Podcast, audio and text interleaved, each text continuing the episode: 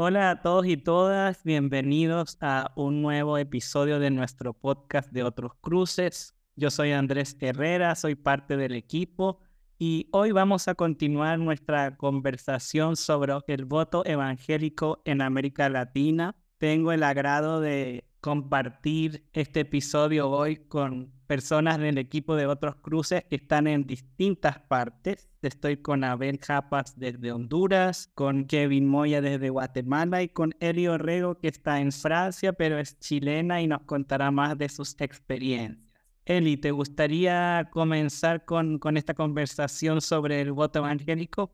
Sí, muchas gracias Andrés. Creo que más que introducir algo nuevo, yo creo que sería interesante eh, seguir conversando acerca de lo que ya se planteó en el episodio anterior, que es esta pregunta de si existe algo así como un voto evangélico y por qué el voto evangélico, por qué se ocupa este término y que ahora está muy de moda, está muy en cuestión, sobre todo que recientemente tuvimos las elecciones en, en Argentina y generó también bastante impacto todo lo que se dice que fue la movilización evangélica en el caso de Miley y cómo incluso eh, colegas nos mencionaban que habían líderes evangélicos llamando directamente a votar por mi ley. Entonces, yo ante esta pregunta de si existe algo así como un voto evangélico, soy bastante escéptica, em, en concordancia con lo que se planteó en el episodio anterior. Yo creo que, que muchas veces se, se trata de dar explicaciones a de dónde surge este voto evangélico, pero tengo bastantes dudas acerca de si existe algo como tal. Em, como, como también se, se discutió y como también yo, yo lo veo, el, lo que se llama evangélico es bastante variado, sobre todo en el contexto de América Latina, y como tal se tiene que reconocer esas distinciones, esas diferencias, que se traducen también en, en diferentes posicionamientos políticos.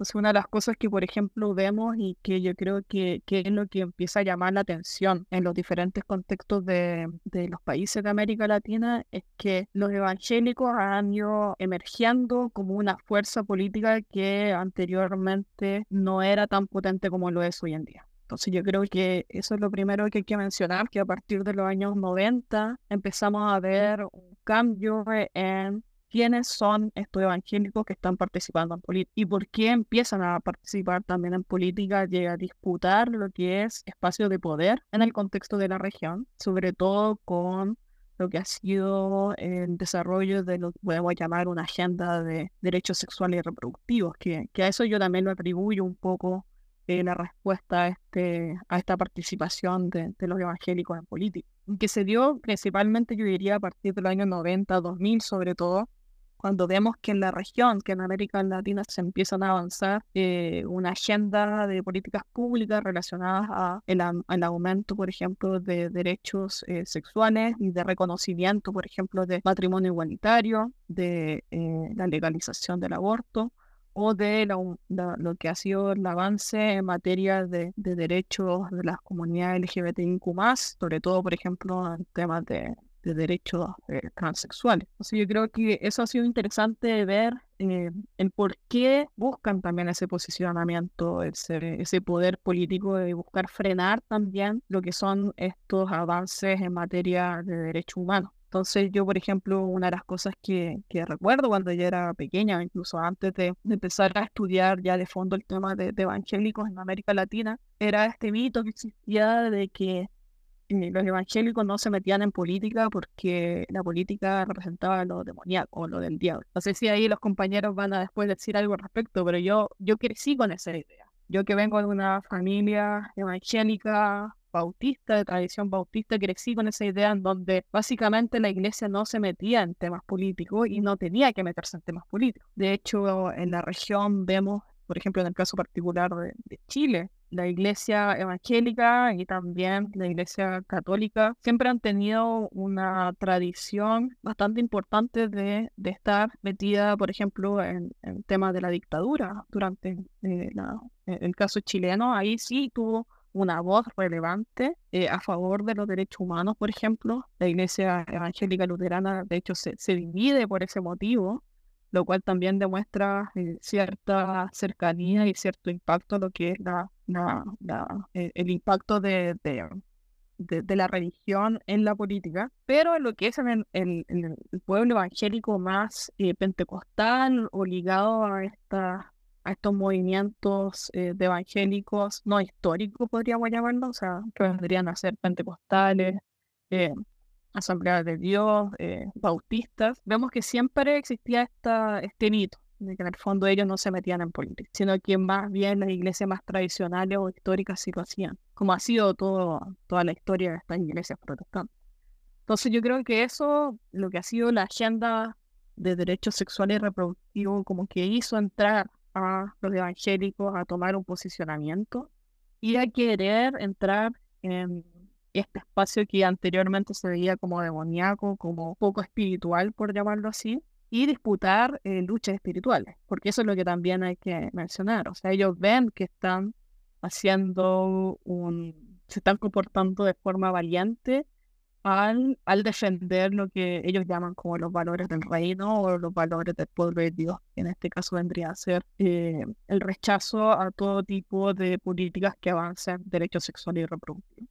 Entonces yo creo que quizás comenzar un poco con eso y ver eh, de qué forma esto ha ido cambiando en la región y se ha ido expresando de diferentes formas. Y que yo creo que, que, hay cada, cada uno de los compañeros va a poder decir un poco más acerca de su experiencia con eso. No sé si Abel o Kevin quieren como retomar esa idea o seguir con esa idea desde su contexto.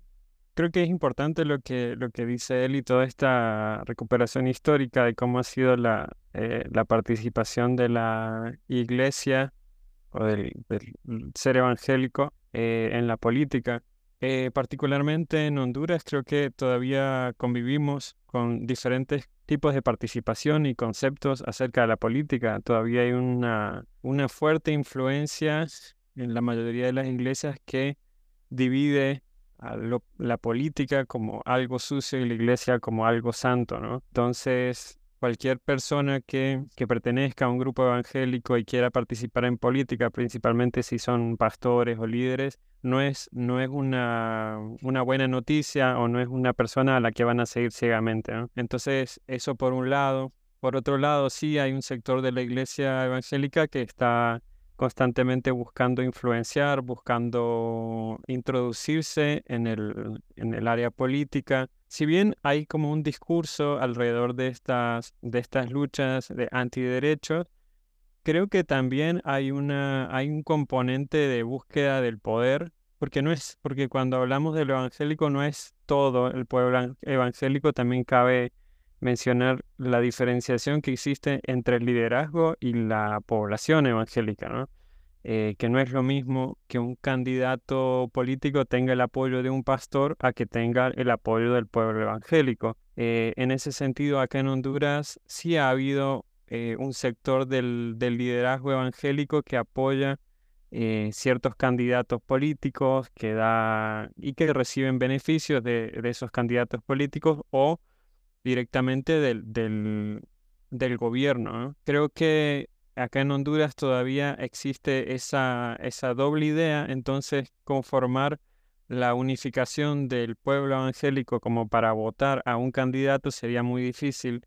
Y por otro lado, considero que mm, el, la definición de evangélico es muy amplia todavía también. Quizás desde afuera se puede ver como una sola imagen, como un solo grupo de personas, pero realmente la construcción de, eh, de las iglesias evangélicas es tan autónoma y tan amplia, ¿no? que mm, en las mismas concepciones de lo que es ser evangélico, las mismas iglesias tienen diferentes opiniones y lo que las hace al mismo tiempo dividirse eh, separarse.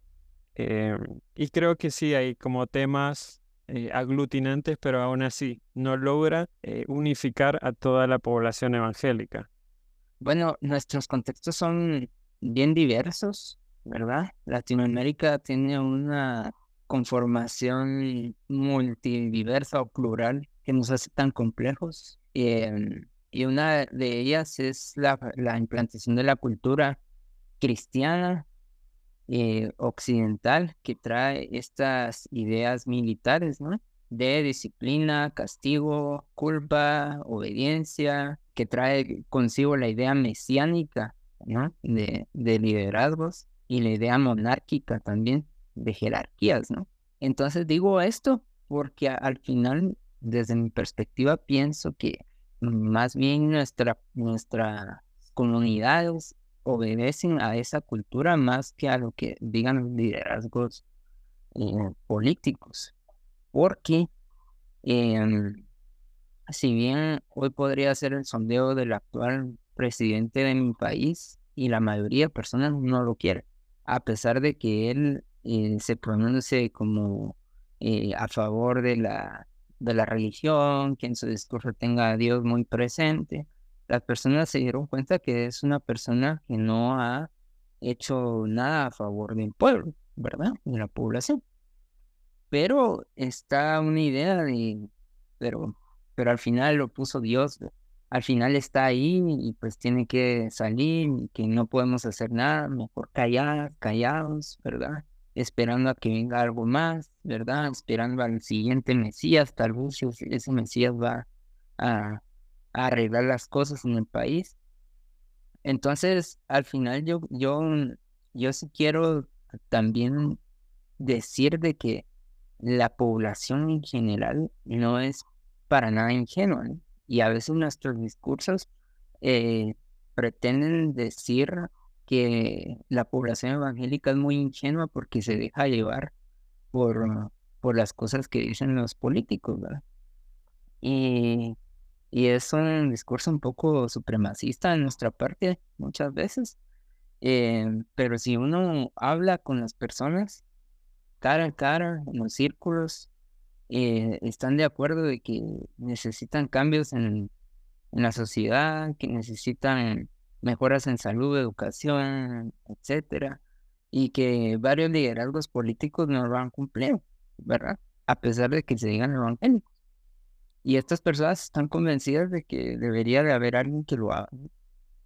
y, y esto lo digo para poner de ejemplo Guatemala. Eh, las elecciones que hubieron este año las ganó un partido sobre el cual se estaba eh, tirando mucho odio alrededor de que este partido promovía eh, una agenda progresista en el país, ¿verdad? Una agenda extranjera. Y entonces todos los demás partidos de opuestos, ¿verdad? De la oposición, traían el discurso evangélico. Incluyeron a varios líderes evangélicos en sus, en sus campañas y traían este discurso anti-aborto, anti derechos LGBTIQ+, anti eh, educación integral en sexualidad, anti eh, derechos de las mujeres, etc. Y traían eh, ese estandarte. Y a pesar de todo, a pesar de todo ese ataque y de que el partido que ganó no traía un discurso para nada Cristiano, por así decirlo, ¿verdad? Ganó, ganó por bastante mayoría. Entonces, ¿qué pasa ahí? ¿Dónde están las personas, verdad? Que escucharon este discurso evangélico de, varios puntos, habían radios aquí evangélicas apoyando mucha, muchos recursos en, en publicidad, ¿verdad? En medios masivos, apoyando a la oposición y terminó ganando el partido que aparentemente no era no era nada cristiano. Y es que este partido promueve, em, promovía una agenda de mejoras honestas a todo lo que, a todo lo mal que está el país. Entonces las personas al final votan por esto, por la sensibilidad que les provoca su contexto de miseria, de preocupación, de, de hambruna, etc. Eh, entonces, quizás por ahí que quiero mandar un poquito mi reflexión a que, a que la población aquí en Guatemala, pues igual que en otros países de Latinoamérica, somos mayoritariamente cristianos, eh, entre evangélicos y católicos casi de la misma proporción. Entonces, ante esa población ganó un partido que lo, lo consideraban, lo atacaron como comunista, progresista y izquierda, ¿verdad? qué pasó ahí, ¿verdad? Em, y es que creo que la población sí tiene una preocupación sincera por cambios en el país, más que por un discurso eh, evangélico, milenarista, mesiánico, sionista. Sí, quisiera tomar un poco lo que decía Kevin, porque me hace mucho sentido lo que menciona de que existe este mito y esta asunción, o sea, esta, esta idea de que, eh, de que los evangélicos votan en bloque y como si fueran ovejas que obedecen al pastor. Y por eso me resuena mucho lo que dice Kevin, de que en el fondo es una idea que viene a ser bastante supremacista, o sea, muy paternalista también, de pensar de que la gente no tiene voluntad propia y que en el fondo que va a responder y votar de acuerdo a lo que le dice el pastor eh, el día domingo en la iglesia, cosa que no es así. Eh, como muy bien dice Kevin también, creo que que una situación que se está dando sobre todo post pandemia y, creo que ahora con mayor razón todavía lo estamos viendo no solamente en América Latina, sino que también en Europa, cómo la gente está respondiendo a cambios.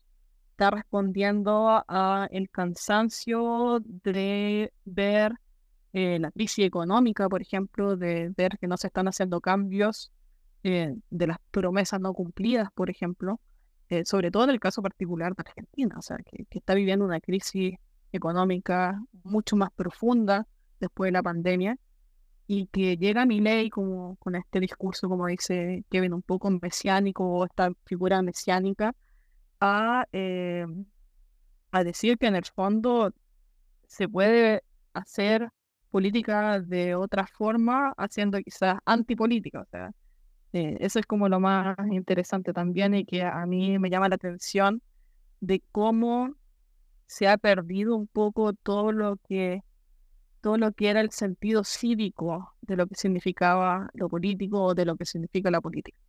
Em, que también viene a demostrar un poco la crisis y la democracia que hay, o sea, de la democracia que tiene que ver con, exclusivamente con esta noción de, de ir a votar cada cierto tiempo y elegir representantes. Eh, existe ese cansancio, pero también existe una especie de castigo a los representantes eh, al, elegir lo novedoso, por llamarlo así, al elegir lo, controversial, al elegir un tipo, por ejemplo, que, no tiene nada de seriedad, podríamos llamar, y de, lo que podríamos llamar de las figuras que representaban como la alta política, que se llama. Eh, entonces yo siento que no, no necesariamente es por el tipo de, de, agenda eh, valórica que promueven, como muchas veces se suele pensar, de que en el fondo la gente vota por eso, sino que votan por lo novedoso, o sea, votan por el cansancio de estar, estar viviendo una situación en donde no ven cambios, en donde, como decía Kevin, se sugiere una agenda de mejora y la gente quiere votar por eso para tener un mejor vivir.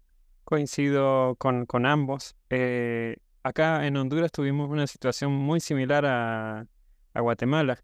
Acá en Honduras tenemos el 44% de la población que se, define evangélica también, eh, muy alto. Em, y el otro porcentaje, digamos, para llegar a los 90 y pico, casi 100, son católicos. Entonces, ambos, ambos grupos eh, conforman el pueblo cristiano eh, y como dice eh, Kevin también acá en Honduras, la, esta, esta cuestión de cultura cristiana ha permeado toda la sociedad. Entonces, los que no se consideran eh, religiosos o cristianos ya tienen ciertos conceptos o ciertos valores del, del, cristianismo o lo que llaman, o lo que se ha implementado como cristianismo.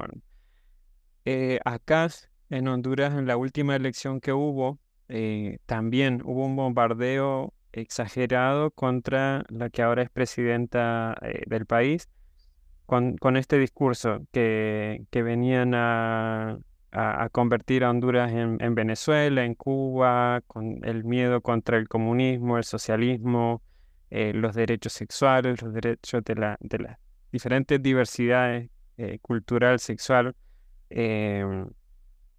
hubo por radio, por televisión, los pastores de la confraternidad evangélica constantemente apoyando directamente al, partido de gobierno en ese momento que estaba ligado eh, al, al, narco, a, los narcos y que ahora el, el expresidente está en Estados Unidos para ser juzgado por, por esos hechos.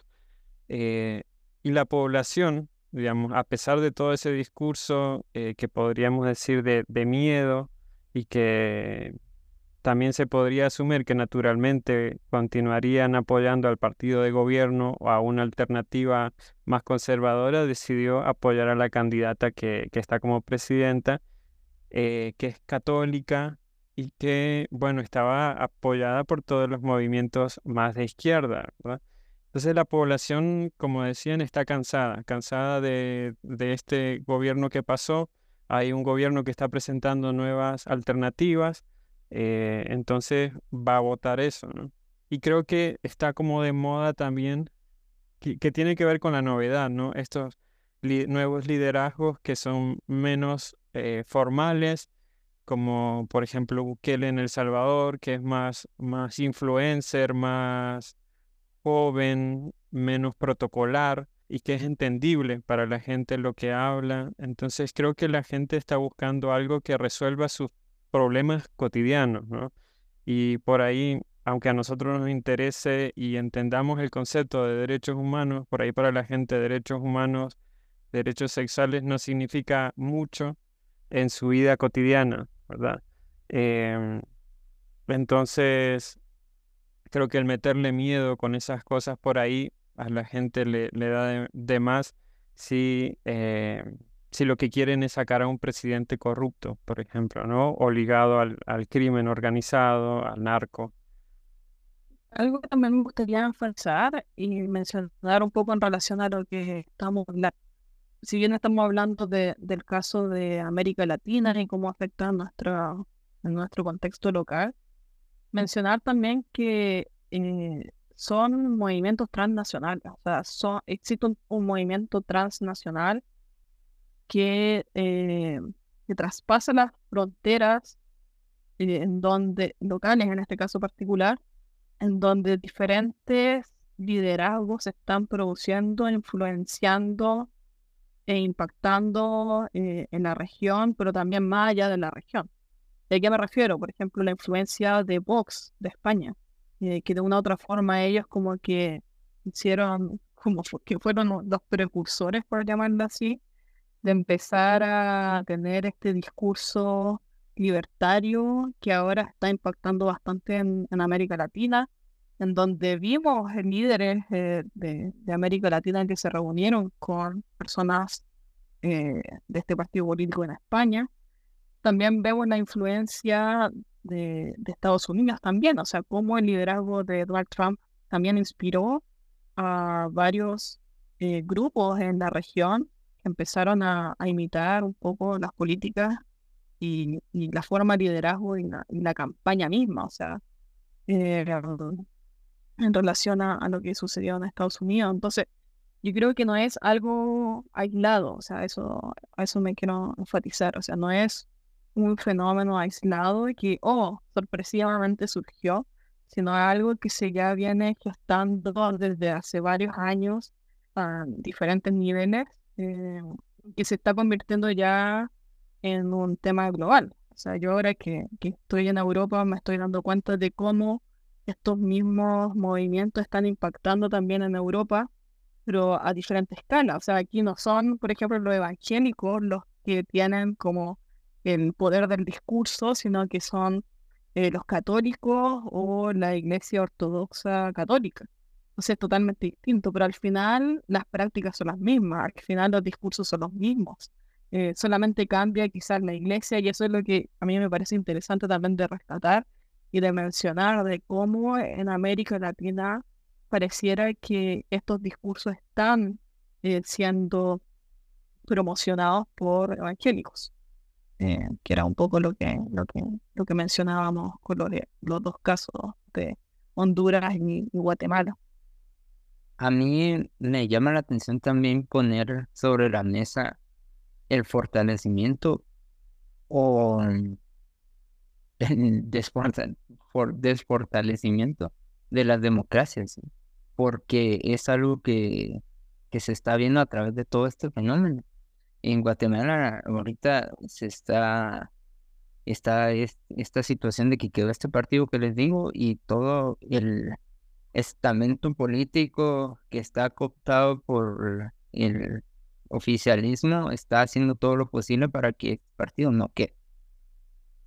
Hasta ilegalidades.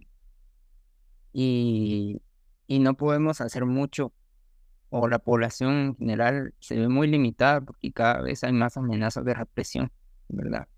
Ahorita encarcelaron a, varias personas solo por unos tweets y no tienen nada de fundamento para tenerlos encarcelados, pero los tienen ahí tienen esa, ese poder, ¿verdad? ¿Y cómo es esto de que al final aparentemente elegimos, ¿no? Pero pueden votarse toda esa elección, ¿verdad? Y por el aparato eh, represivo pueden, simplemente no podemos hacer nada, ¿verdad? Eh, cosa que se está viendo en otros países a lo largo de, Latinoamérica, ¿no? Entonces yo, yo sí pongo sobre la mesa el tema de las democracias, ¿no? Más que de los, mm, de los discursos o la participación evangélica eh, en, en las votaciones, cómo hemos estado participando en este largo plazo que es la conformación de una democracia o fortalecimiento de, de una democracia, ¿no? Eh, que al final los evangélicos y evangélicas están ahí, pero no están adentro, de alguna manera la mayoría, no hay representación ni siquiera de, de las clases evangélicas populares. Em, entonces, eh, sí, me, o sea, me, me, está sonando eso en, en, la cabeza ahora, porque sí, más allá de que hay un voto evangélico que elijamos o no, eh, al final, ¿a dónde, eh, ¿a dónde van nuestras elecciones? Si estamos eligiendo o quién está eligiendo, y nos están dejando elegir libremente, ¿verdad? El caso de que está pasando ahorita en Chile, ustedes ya dirán, ¿verdad? ¿Cómo, cómo, cómo está pasando esto con la constitución? Y al final se está regresando, ¿será que toda la gente está de acuerdo? ¿Será que no?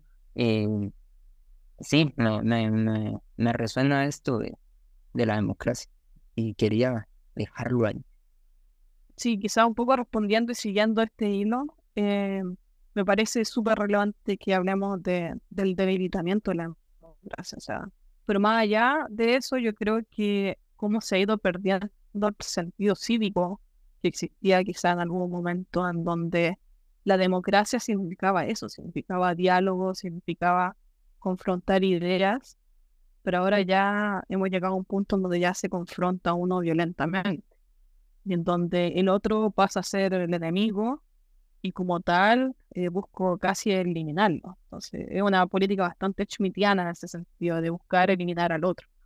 Y también, y, digo el tema del sentido cívico, y es porque creo que un gran problema que existe en la sociedad, y, y no solamente en el caso de América Latina, es también la falta de educación cívica que tenemos. O sea, eso lo veo en el caso particular de Chile, en donde ya llevamos un proceso desde el año 2019, después del estallido social, en donde se, la salida al estallido social fue comenzar un proceso para una nueva constitución, en donde la primera propuesta se rechazó y ahora en diciembre, el 17 de diciembre se va a votar eh, la segunda propuesta que viene a ser muy distinta a la anterior y en donde básicamente los que están a favor de esta propuesta están convirtiendo el plebiscito en lo que es una evaluación del gobierno actual, que vendría a ser eh, Gabriel Boric.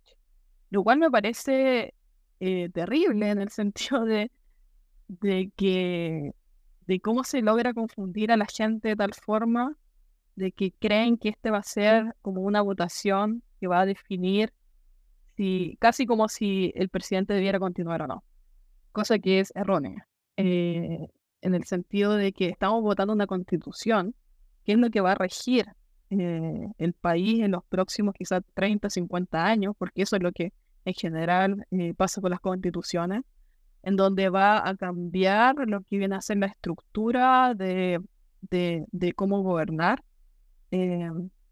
va a cambiar radicalmente también temáticas sobre eh, que se han avanzado y que tienen que ver un poco con el avance en estos últimos años en materia de aborto, en materia de derechos humanos, derechos sexuales y reproductivos. Y también va a poner un freno a todo tipo de derechos que se lograron alcanzar en estos últimos años, si es que podemos llamar un poco de derechos eso.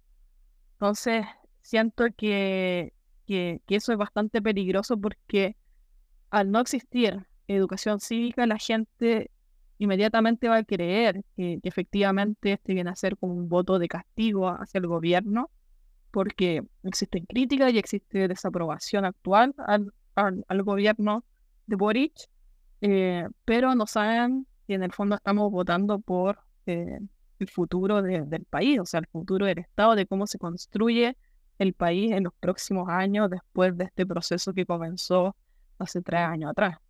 Entonces, eh, este debilitamiento de la democracia también tiene que ver un poco con eso, con cómo también ahora mucha gente se identifica como apolítico y como tal eh, buscan no tener ningún interés en lo que está sucediendo en la política actual y querer casi desafiliarse de cualquier noción de política que, que existe, lo cual eh, creo que es bastante erróneo y bastante equivocado, sobre todo sabiendo que, que para hacer política tenemos, somos parte de una sociedad y eh, necesitamos de, de, tener estas instancias de diálogo y de democracia. Eh, yo creo que un poco retomando lo que decía Kevin al principio también, ¿no? Es que cómo se ha venido construyendo esta, eh, como ese deber cívico también, ¿no? Y cómo de, a poco creo que la población em, se ha ido alejando de lo que significa la democracia. Y, para muchos la democracia al final significa cada cuatro años, seis años, depende la, eh, depende de la organización, eh, votar a una persona que va a resolver todos los conflictos que tengamos y si no lo resuelve, entonces buscamos a otra. Em, creo que ese, ese es el concepto que muchas personas tienen y que, y por otro lado, esa sensación de, impotencia, de incapacidad ante reaccionar a cosas que por ahí no consideramos que están siendo las correctas, pero no hay forma de cambiarlo. Eh, qué posibilidad tiene una persona eh, a pie de llegar a un puesto de gobierno. Por ahí ese es también la qué participación existe, qué representatividad hay, si por lo menos acá en Honduras en general ha sido las mismas personas, los mismos partidos políticos siempre, ¿no? Y que uno escucha y ve los mismos apellidos en los mismos lugares. Em, entonces creo que hay un agotamiento, un cansancio de la población al, a, esa repetición, ¿no? más allá de, de, lo que significa la democracia, de está cansada de, lo, de las personas en la política. ¿no? Eh, y creo que ese, ese mensaje o ese cansancio tuvo resonancia en Argentina, ¿no? en, la, en elección de, de Milei, que él tiene esa, ese discurso ¿no? eh, antipolítica Em, pero que tuvo un efecto, ¿no? Eh, que en la realidad se va transformando porque uno ve cómo va conformando su gobierno eh, y, y, bueno, vuelve a lo mismo, ¿no? Eh, pero creo que hay un agotamiento en la población y que está muy ligado también a los medios de comunicación. ¿no? Los medios de comunicación son quienes establecen, disponen y, y constituyen un discurso en el que va moviendo la población hacia ciertas, ciertos espacios y que creo que agotan también a la población con la crisis constante. ¿no?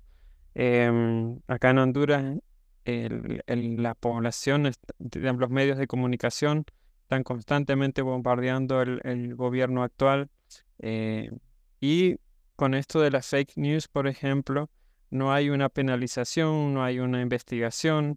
Em, no hay un seguimiento a los casos en los que existe directamente una mala intención, eh, una falta a la verdad, pero no hay un seguimiento. Entonces es un poder que existe y que no tiene ningún tipo de control, ninguna, ninguna regulación, ¿no? Eh, entonces me parece importante también tomarlo en cuenta eh, a la hora de poder analizar esto de la, democracia y los, y los evangélicos también, ¿no?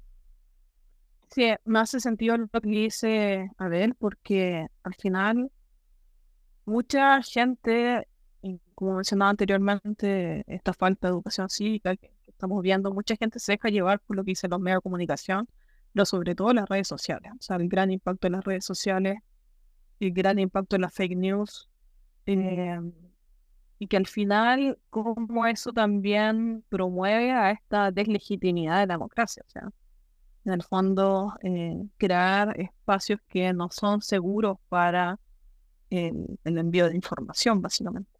Entonces, eso algo, algo así sucedió en el caso de, de la propuesta, de la, de la primera propuesta constitucional que se rechazó, donde habían algunos analistas que acusaron, en el caso de Chile, eh, el uso tergiversado de las fake news para promover lo que fue el rechazo de la constitución. Eh, ¿cómo? Y, después, claro, es muy triste ver a la gente que en el fondo pensaba que la propuesta era distinta y que tenían que votar de otra forma, eh, de cómo se movilizó mucho dinero y las discrepancias que hay en eso también. O sea, de, los intereses de ciertas personas en que se apruebe dicho, dicha constitución, por ejemplo ahora actual, eh, las diferencias sustanciales, monumentales en recursos que tienen las personas que están promoviendo a favor eh, en contra de, de, quienes que están en contra de esta, de esta propuesta. Entonces eso también deja mucho que desear, sobre todo en el caso de Chile, en el caso de Chile donde el tema de los medios de comunicación también está eh, controlado por algunos grupos eh, empresariales y por lo tanto también nos genera un pluralismo en lo que significa el tema de los, de los medios para que la gente tenga diferentes opiniones al respecto. Entonces, me, me parece muy importante lo que dice Adén y que también, nuevamente retomando un poco el tema de los evangélicos, al final eso es lo que también muestran las noticias también muestran una percepción de los evangélicos y un estereotipo de los evangélicos que es lo conveniente. Obviamente que conviene mostrar a los evangélicos que son polémicos, que son conservadores, porque tienen mucho más que decir eh, y a lo cual se puede reaccionar, que mostrar otras posturas evangélicas que son mucho más diversas y pluralistas.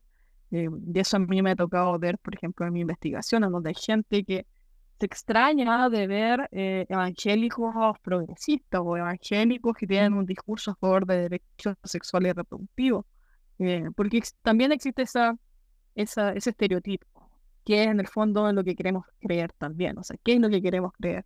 Queremos creer que el evangélico es conservador y queremos creer que el evangélico en el fondo no va a poder tener un discurso a favor de los derechos humanos, sino que va a ser conservador, polémico, eh, y que básicamente es la idea que se, genera con, con, esta, con este entendimiento, con esta idea de que existe una cosa como tal, como un voto evangélico.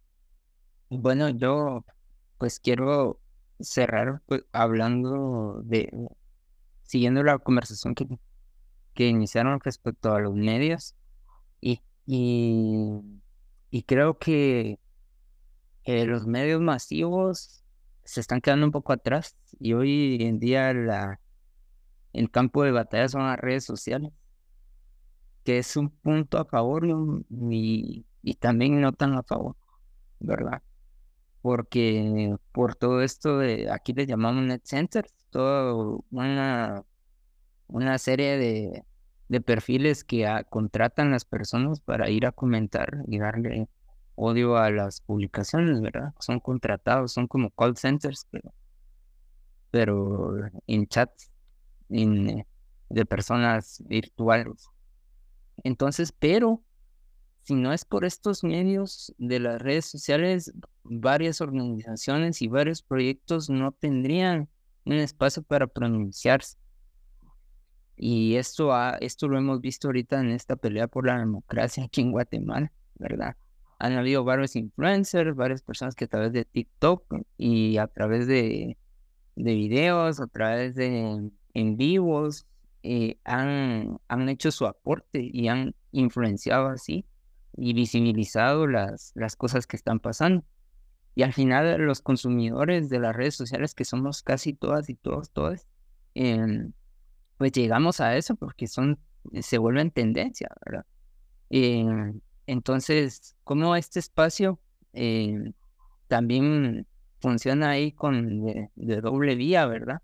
Pero es un espacio que podemos ir aprovechando y, de hecho otros cruces lo hacen, ¿verdad? Es prácticamente un, un eje central en otros cruces apostarle a, a las redes sociales, eh, dar aportes a través de redes sociales. Esto de podcast es un aporte virtual que hay, ¿verdad? Que, se, que, se, que nos apropiamos un poco del espacio a través de eso. Em, entonces, em, ¿cómo poder ah, también dar la batalla ahí y cómo esto se está haciendo, se está haciendo realidad? Em, y pues, eh, pues terminar con esto de que al final toda esta formación somos la de estas organizaciones alternativas que la estamos teniendo que asumir, ¿verdad? Eh, porque no tenemos esperanza en los currículum base de educación, no tenemos esperanza de, educación en iglesias, tal vez, en los catequismos, etcétera, eh, sino que somos organizaciones que estamos al margen, sin fines de lucro, que estamos tratando de fomentar la formación política, hablar de feminismos, hablar de eh, defensa de la tierra, defensa del territorio, hablar de democracias, eh, y creamos estos pequeños espacios para hacerlo, ¿no? Entonces, eh, es desgastante a veces, es cansado, pero al final pues lo estamos haciendo, ¿verdad? Eh, y pues señalar ese aporte de varias organizaciones que alrededor de Latinoamérica están poniendo el cuerpo, ¿verdad? Y para fomentar esta formación para que no perdamos nuestros territorios, nuestra elección, nuestra, nuestros cuerpos en general. Y con eso cierro yo. Bueno, agradecerles a, a los tres por, por sus aportes, por el trabajo que hace cada uno, cada una desde su territorio y desde su conocimiento y experiencia. Invitarle a las personas que nos están escuchando que puedan seguir las redes de otros cruces con el nombre de otros cruces, valga la redundancia, en, en Instagram, en Facebook, en TikTok, en Twitter, también en YouTube. Y sobre todo que puedan escuchar el podcast y dejarnos algún tipo de reseña, de review en las, en las distintas plataformas del podcast. Eso nos, nos ayuda mucho. Y bueno, esperamos en próximos episodios seguir conversando sobre sobre este tema y otros que tienen que ver con religión y política, religión y medio ambiente, religión y género, para seguir profundizando. Gracias de nuevo a cada uno, a cada uno.